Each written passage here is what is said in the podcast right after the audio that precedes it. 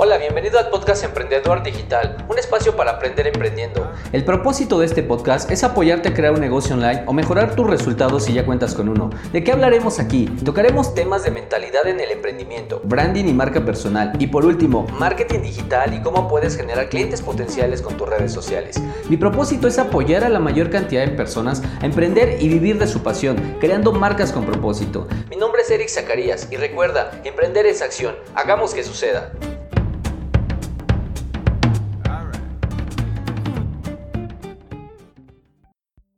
Hola, ¿cómo estás? Nuevamente bienvenido a otro podcast.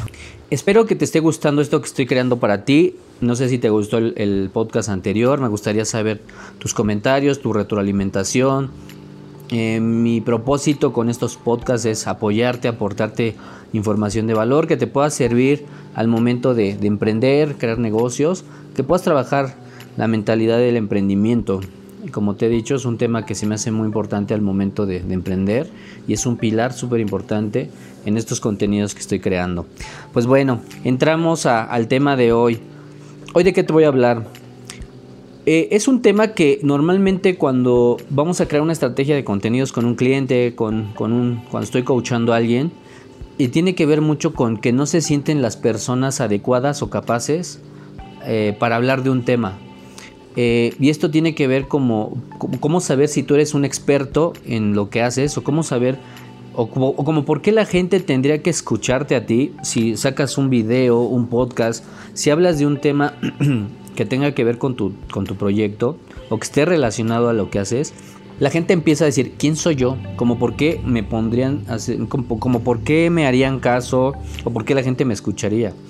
Esto tiene que ver mucho con eh, el tema de que no te sientes lo suficientemente capaz eh, para, para, que la gente te, te, escuche, como para que la gente voltee a, verte. Tiene que ver con autoestima, tiene que ver con el reconocimiento que tienes hacia ti mismo o hacia ti misma de lo que sí puedes crear o has creado, pero lo invalidas porque en ese momento te sientes impostor. No sé si has escuchado el síndrome del impostor. Eh, si no has escuchado, te digo brevemente qué, es o eh, cómo lo entiendo, cómo también lo, he vivido.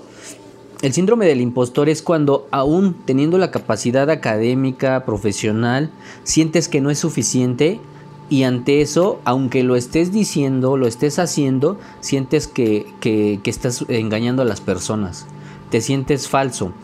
Y esto está totalmente alejado de eso este no es que la gente perciba eso. De hecho, la gente a veces te reconoce que eres bueno haciendo algo y aún así eh, tú mismo o tú misma sientes que no.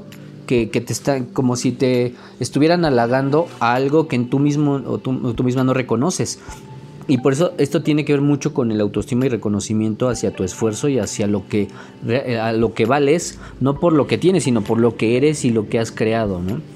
Entonces, el síndrome del impostor, eh, hay una estadística que 7 de cada 10 personas sufren este síndrome. Y es que no se sienten, eh, no se sienten capaces o sienten que están engañando a las personas con, lo que hagan.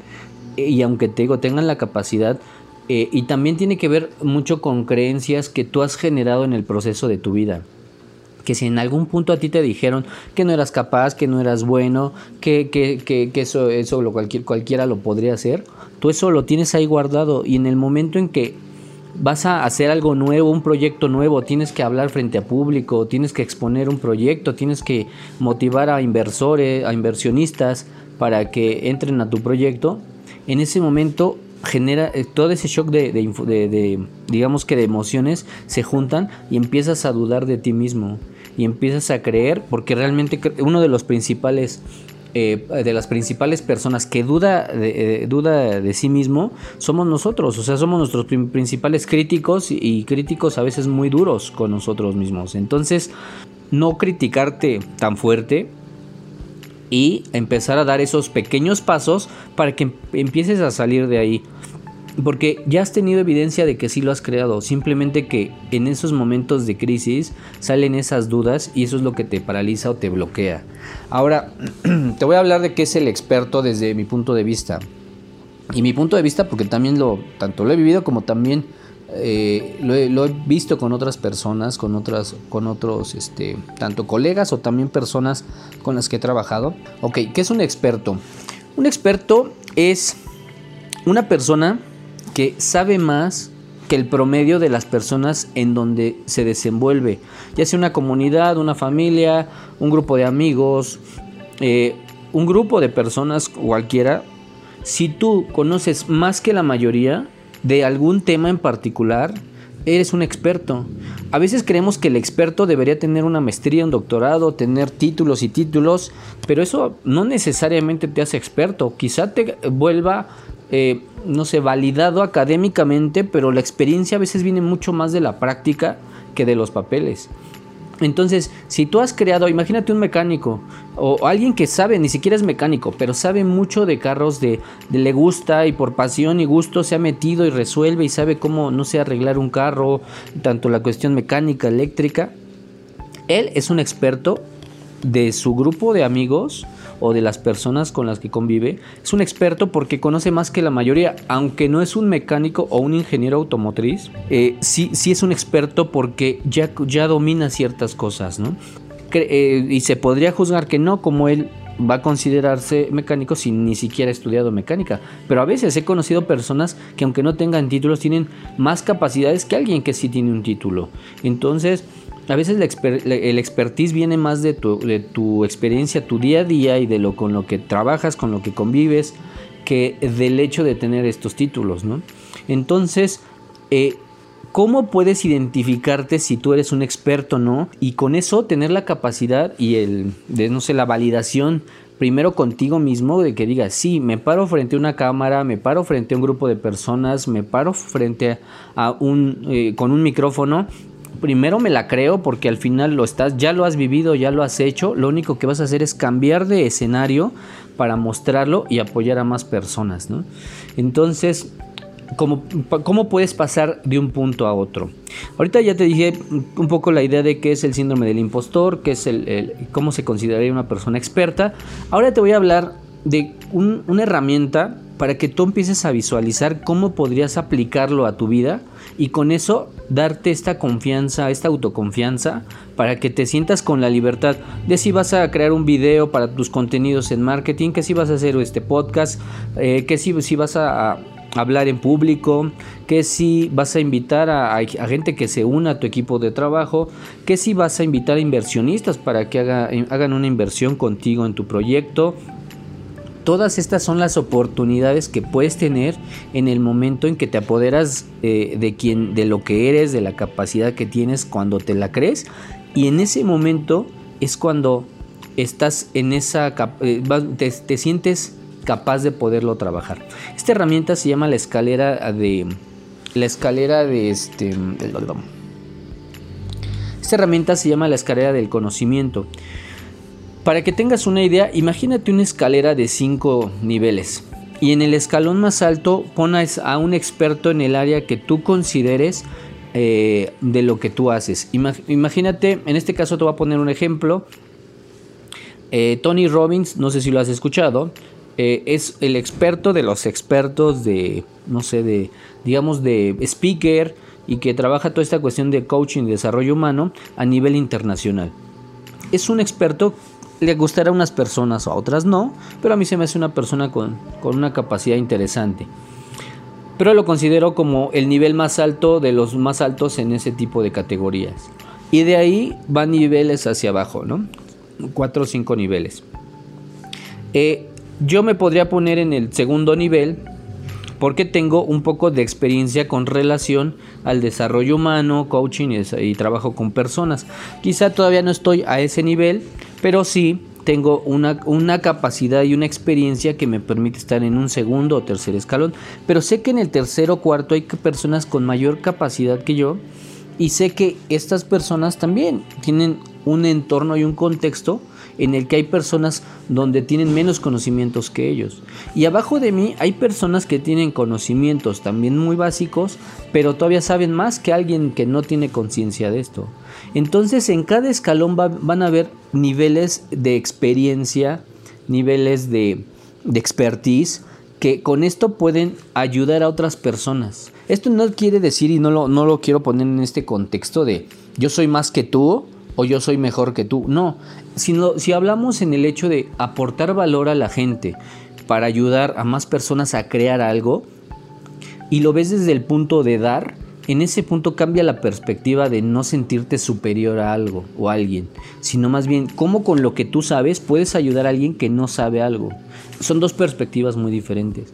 Entonces, si yo tengo conocimientos de lo que te he estado hablando, de branding, marketing, esta parte de mentalidad de emprendimiento, y yo puedo apoyar a alguien más que no tiene esta conciencia o este conocimiento, en ese momento yo, yo estoy en un escalón más alto donde te puedo aportar información para ayudarte a subir.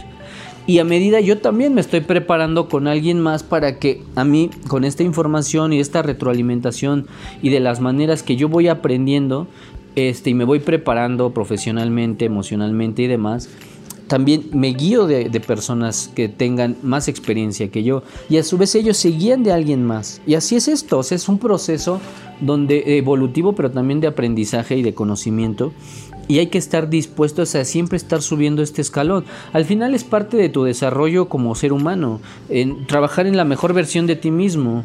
Es algo en lo que trabajo, me gusta trabajar personalmente, buscar maneras de siempre superarme a mí mismo, de cómo eh, estar en constante aprendizaje, en constante eh, ejercicio de nuevas experiencias, porque de esa forma enriquezco, mm, pues no sé, mi vida, enriquezco lo que me gusta hacer, enriquezco mi trabajo. Y es todo esto es lo que, lo que hace que también lo que yo ya sé, pues me gusta compartirlo, porque en ese momento también me doy cuenta que lo que yo estoy aprendiendo y lo que yo estoy practicando, sé que hay personas a las que también les sirve.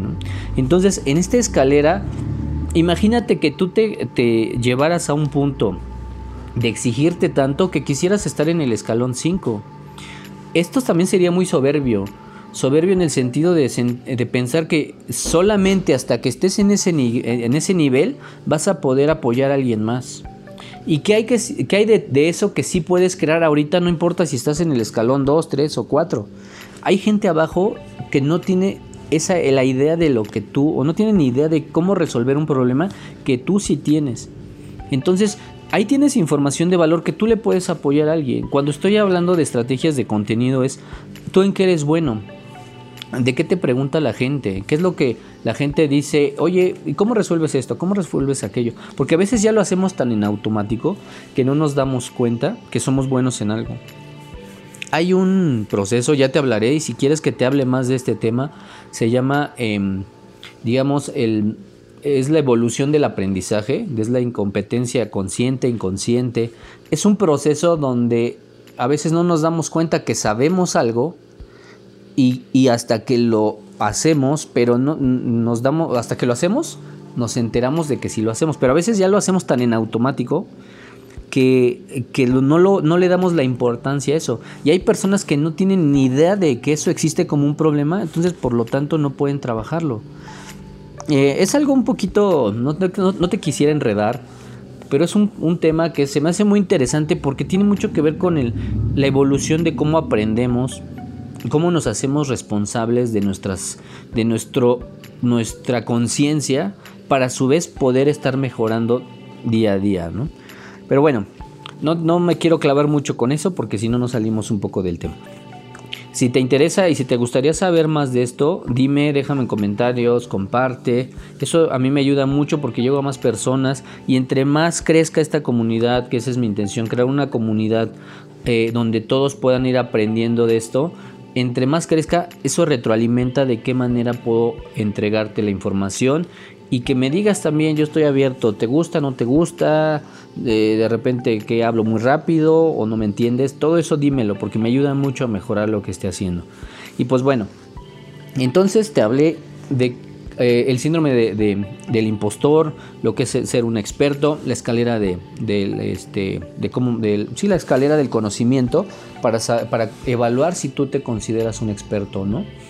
Y bueno, espero que estas herramientas eh, te puedan estar sirviendo, esta información te sirva para que tú te puedas evaluar. Y algo que te quiero dejar para cerrar este, este podcast es que no seas tan, tan, duro contigo mismo, porque esa es una de las cosas con las que más me encuentro, con la, la dureza con la que nos, nos calificamos este, hacia nosotros mismos. Desde decir, no, soy un tonto, es que esto no soy bueno, es que no me sale, es que, es que yo he visto que él le sale, pero él sí es bueno, yo no. O sea, lo que estés haciendo es perfecto, porque... ¿Y a qué me refiero con que es perfecto? No importa si te equivocas, también es perfecto, porque de esa manera mejoras, mejoras constantemente en lo que estés creando. Pero si nunca sales con esta idea de pensamiento de, hasta que esté al 100% lo hago, déjame decirte que eso nunca llega y lo único que haces es obstaculizar, obstaculizar tus sueños, así de sencillo, obstaculizar tus, tus, tus ideas, obstaculizar tu emprendimiento, porque te pones una vara tan alta que lo único que te genera es ansiedad. Ansiedad, estrés. El estrés te genera enfermedad. La enfermedad te desgasta, te agota energéticamente y al final te pasas viendo la vida por enfrente y no te dedicas a vivirla.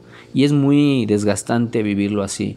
Entonces, te, reto a que eh, empieces a crear tu escalera, empieces a, crear tu escalera de, conocimiento, pongas dentro de tu área de trabajo eh, tu expertise o, en el negocio que estés haciendo, que quieras emprender, ¿quién, ¿a quién ves arriba?